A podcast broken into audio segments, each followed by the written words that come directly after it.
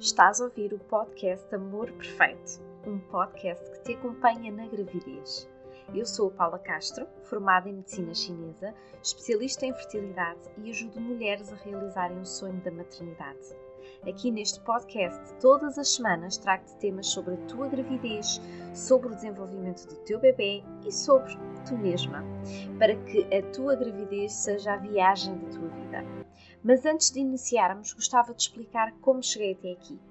Tenho 37 anos e trabalho na medicina chinesa há 12 anos e sempre gostei de tudo o que envolve a saúde feminina, a gravidez e a maternidade. Mas foi há 6 anos atrás, com a minha própria gravidez, que percebi a magia, o milagre da vida. Eu que estudava tanto e sabia tanto sobre a gravidez e o corpo da mulher, não estava minimamente preparada para a viagem mais transformadora da minha vida e sempre fui procurando mais e mais informação que me permitisse usufruir e dar o melhor de mim para o meu bebê. E descobri que este não é um caminho assim tão fácil, que há muitas informações dúbias, assim como também há muita informação útil, mas não tem necessariamente de se adequar a mim e à minha família, que às vezes não nos faz sentido e que eu gostava realmente que as informações viessem até mim em tempo útil e que pudesse relaxar e desfrutar do processo, ao mesmo tempo que me sentia empoderada como mulher e segura nesta fase tão importante. Mas muitas vezes senti-me sozinha. Sim, porque talvez não te tenham dito, mas no início a maternidade pode ser muito solitária. E está tudo bem, não tens de estar insegura, nem com dúvidas, nem sozinha. Para que saibas exatamente o que se passa na tua gravidez, o que pode ser boa escolha para ti para o teu bebê e para a tua família, semanalmente venho trazer-te os temas que precisas. Sim, o podcast Amor Perfeito é o podcast que te acompanha na gravidez e vamos construir uma linda história de amor. E hoje, dia 13 de maio, arranca oficialmente este podcast e foi um dia escolhido a dedo. E porquê? Então, na nossa cultura tradicional portuguesa, dia 13 de maio está associado a questões religiosas que são de extrema importância. Mas, se nós olharmos para o nosso calendário, este dia 13 de maio é o centésimo trigésimo terceiro dia do ano e por várias ordens, desde secretas, esotéricas ou até filosóficas, é considerado uma proporção áurea do ano. Já ouviu falar neste conceito? A proporção áurea é uma constante de, que vem da álgebra e que é aplicada em tudo, desde a arquitetura, às artes, à natureza, e é o princípio da perfeição. Uma fórmula matemática para encontrar a beleza e a perfeição. Por exemplo, aqueles monumentos hum, da Grécia Antiga, que são infinitamente belos, foram construídos com a ajuda da proporção áurea. E nós podemos replicar isso, por exemplo, no corpo humano. Imagina uma pessoa que é extremamente bonita de rosto e que é bonita para mim e para si e para toda a gente. Aquela beleza inegável, como as modelos. Como é que funciona a proporção áurea no rosto? É muito simples. Nós até podemos ver o desenho da proporção áurea numa pesquisa rápida na internet, que tem um desenho lindíssimo, que eu já vou mais à frente falar dele. Mas para as mais curiosas eu explico no rosto como é que funciona. Então temos medidas iguais entre o queixo e a base do nariz. Esta medida vai ser igualzinha à largura da nossa testa, ao comprimento da nossa orelha, ao comprimento do nosso nariz, à largura do olho e à distância entre a base do nariz e a parte inferior da testa. Portanto, a pessoa é perfeitamente proporcional. E agora, o que é que isto tem a ver com a gravidez? Então, feche os olhos e imagine o início da vida. O nosso embriãozinho, ainda de um tamanho que parece imperfeitamente desproporcional. Parece um feijãozinho com uma cauda. E se nós olharmos para esse desenho do embrião, ele é exatamente uma proporção áurea perfeita. Ele é o nosso amor perfeito. Lindo, não é? E vamos começar pelo início da gravidez. E quando é que começa a nossa gravidez? Existem dois conceitos e eu vou-vos explicar os dois. Primeiro vamos ao clínico. Então, a data do primeiro dia da gravidez começa a ser contada no primeiro dia da última menstruação, ok? E a partir daí contam-se as 40 semanas, portanto entre 280 a 286 dias. Isto porquê? Nós sabemos que isto não é correto, porque a gravidez não começou na menstruação, não é? Mas foi um padrão, uma forma internacional que foi estabelecida para dar com exatidão datas que se pudesse replicar a todas as mulheres. Porquê? Porque a maior parte das mulheres não tem a noção exata do dia em que ovulou. E não sabe, por exemplo, há mulheres que têm um, um ciclo curto, um ciclo longo, há meses em que é curto, outras em que é longo, e acaba por ser uma grande confusão. Então, tinha que haver um padrão para que o médico pudesse usar, que os exames pudessem se reger, que fosse igual para todas as mulheres. Clinicamente foi isto que foi instituído. Mas fisiologicamente a conversa é outra. Então vamos perceber. Fisiologicamente, no dia da ovulação, temos os ovários e lá dentro temos o folículo. O folículo é o saquinho onde temos o nosso óvulo que vai sair na ovulação. E na ovulação ele sai, mas não sai sozinho. Ele sai com um líquido que estava dentro desse saquinho. E esse líquido vai servir para o alimentar até ele chegar ao endométrio e fazer a nidação. A nidação é quando ele agarra no endométrio, ok? Então, o óvulo sai para as trompas, encontra o espermatozoide e fazem a fecundação logo nas trompas e depois viajam juntos, já na forma de uma célula, a dividir-se até cá abaixo ao endométrio. Isso é um percurso que demora mais ou menos uns seis dias. Quando ele chega cá abaixo, aquele líquido que o alimentava perdeu-se. Então ele vai precisar de novo alimento. Esse alimento vem de onde? Vem do nosso endométrio, que já lhe vai dar um alimento específico para esta fase, outro tipo de coisas que ele precisa. E uma mulher que conheça de fisiologia consegue perceber se houve uma nidação ou não, porque o corpo dá uma série de sinais. Ok? Então acaba por ser uh, poder, não temos necessariamente que andar aqui às cegas nesta, nesta fase, porque o corpo diz-nos isto. Quando há anidação, a progesterona começa a ser produzida localmente ali e não no corpo lúteo. O que é que é o corpo lúteo? Lembram-se daquele saquinho que eu falei, que é o folículo dentro do ovário, o saco vazio fica ali e fica a produzir a progesterona para dar tempo para o óvulo vir até o endométrio. E então, ele, ele quando chega lá diz assim ao folículo, olha, não precisas de produzir mais, agora eu assumo as coisas daqui. E quando isso acontece, começamos a produzir a tal hormona que, nós, que nos vai dar o positivo no teste de gravidez. Se for análise de sangue, mais ou menos ao fim de uns dois dias após a nidação, já é detectável. Baixinha, mas é. Se for por urina, precisamos de um pouco mais, que vai mais ou menos calhar na altura quando nos deveria vir a menstruação e não veio e falhou, que é 14 dias após a ovulação. Portanto, isto para perceberem o que é que se passa aqui dentro do nosso corpo. Neste primeiro mês, não esteja à espera assim dos sinais mais comuns de gravidez, que são o cansaço, um sono terrível, só apetece dormir, os enjoos, o peito que aumenta, a urgência urinária, ir várias vezes à casa de banho urinar.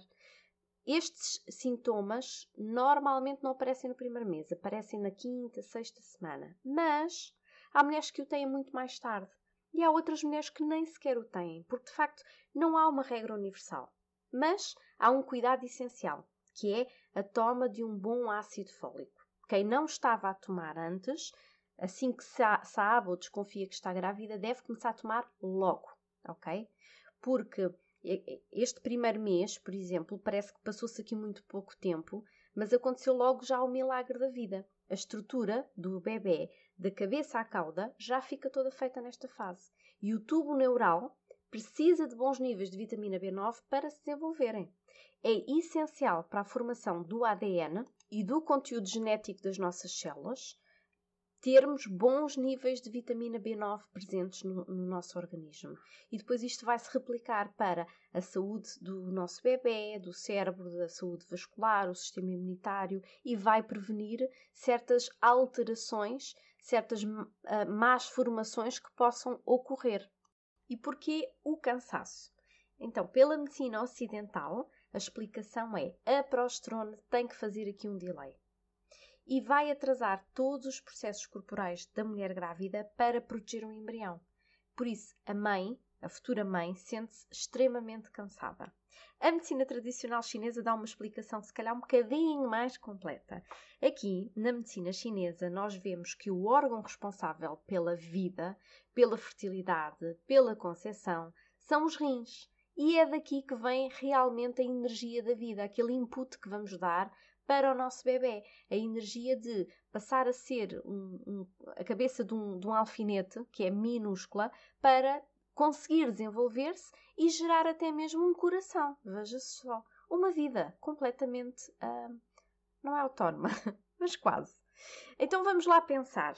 Se nós vamos dar do nossa energia do rim para o rim do nosso bebê algo que é tão fantástico, será que não deveríamos focar naquele objetivo primordial? Devíamos. Nós, quando fazemos um esforço enorme, por exemplo, carregarmos um peso muito grande, Quantas mais coisas é que conseguimos fazer ao mesmo tempo? Não conseguimos. Então, nisto é exatamente a mesma coisa. O corpo está a fazer algo que é fulcral.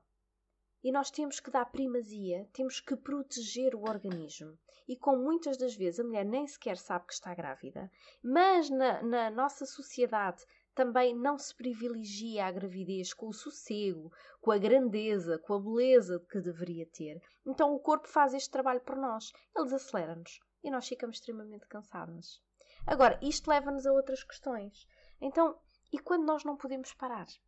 E quando nós temos que manter o trabalho e não queremos contar a ninguém, porque sabemos que há uma fase uh, ainda muito suscetível e que podem haver perdas, ou porque é um momento nosso e simplesmente não queremos contar a ninguém que é que nós fazemos? Como é que nós desaceleramos? E vou-vos dar cinco dicas que costumo dar às minhas grávidas. E às vezes parecem coisas que, ah, isto se calhar não faz assim tanta diferença, se calhar não é assim tão importante, mas eu garanto-vos que é. Faz realmente diferença e às mulheres que estão comigo, as minhas grávidas, eu explico o beabá e vou a toda a fisiologia explicar o porquê que isto acontece, mas aqui querem soluções, eu vou-vos dar as soluções, não vou dar a explicação toda por detrás. A primeira dica é fazer meditação. E se calhar vão-me dizer assim: ah, Paula, mas eu não tenho tempo, eu tenho uma vida muito agitada. E eu pergunto assim: mas temos que arranjar tempo para ter um filho. Qual é o espaço que estamos a criar na nossa vida para termos o nosso bebê? Então podemos começar a fazer isso já porque de facto o tempo passa num instante e daqui a nove meses ele já cá está fora. E quando ele estiver cá fora, nós vamos arranjar o tempo. Portanto, agora peço-vos cinco minutos por dia. Quando acordarem, ou quando estiverem paradas no trânsito, ou antes de irem dormir, procurem uma música no YouTube, por exemplo, para colocarem como fundo de meditação e façam uma meditação simples e básica. Imaginem o vosso bebê, por exemplo. É tão simples. Façam já a conexão com ele e recebam-no com amor e com os braços abertos. Imaginem o correto desenvolvimento dele, os bracinhos a formarem-se, os braços, as pernas, o coração e envolvam esse bebê com todo o amor. Se isto for difícil, tentem visualizar o amor na, na cor que, que, faz mais sentido, um rosa, um, um amarelo, um azul, e imaginem levar essa cor ou envolver essa cor no vosso bebê. Muito simples, não é? Depois, prática do Qigong. O que é que é isto, o Qigong? O Qigong é uma espécie de meditação, mas com movimentos do corpo e já está relacionado com a medicina tradicional chinesa. É milenar, é muito antigo. Então, o Qigong, como junta a parte da meditação da mente com o corpo, acaba por ter mais efeitos terapêuticos e também conseguem com muita facilidade encontrar aqui alguns movimentos de Qigong.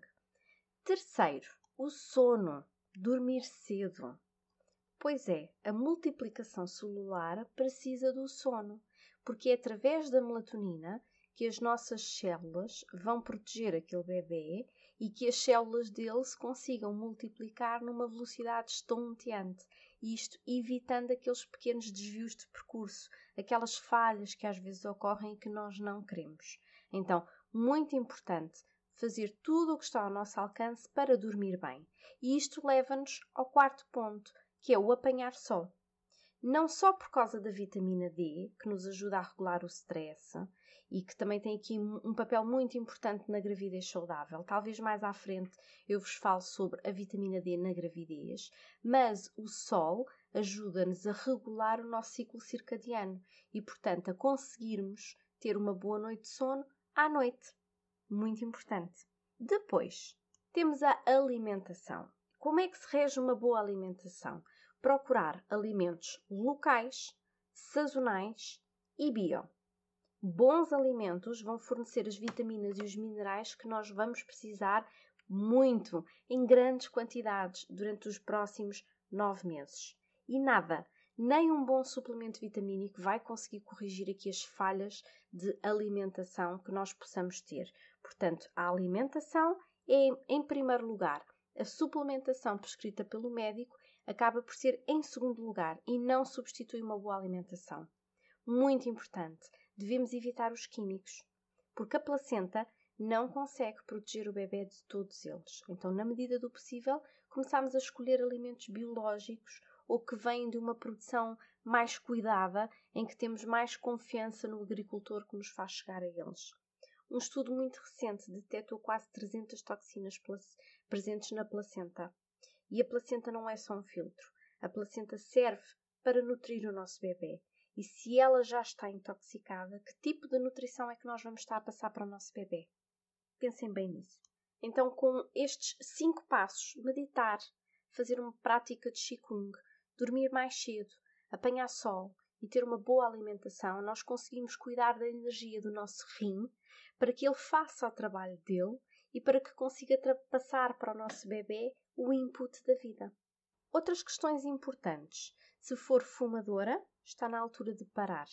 E se tiver dificuldades nisso, pode pedir ajuda ao seu médico. Se beber álcool mesmo que esporadicamente, também não pode. Acabou e faz realmente diferença para o desenvolvimento do nosso bebê. Não é sequer questionável. Se fizer desporto, pode manter, desde que não seja um desporto extenuante, portanto, atividade física moderada, exceto em casos, por exemplo, de reprodução assistida, em que a gravidez foi através de TEC, que há um período a respeitar de reserva, ou então se tiver tido abortos espontâneos prévios, convém perguntar primeiro ao seu médico. E sim, a partir de agora está na altura de escolher o seu médico obstetra. E no próximo episódio nós vamos falar sobre isto, sobre os pontos importantes para a escolha do médico que vai trazer ao mundo a nossa criança e que vai acompanhar o seu desenvolvimento. Isto parece muito importante, não é? E é, é de veras, portanto não pode ser uma escolha feita ao calhas. E com isto chegamos ao fim de mais um episódio do Amor Perfeito, o podcast que te acompanha na gravidez. Já sabes que podes deixar-me sugestões de temas nos comentários. Tudo aquilo que te preocupa ou que gostavas de saber, eu trago para ti. E nós temos encontro marcado na próxima quinta-feira.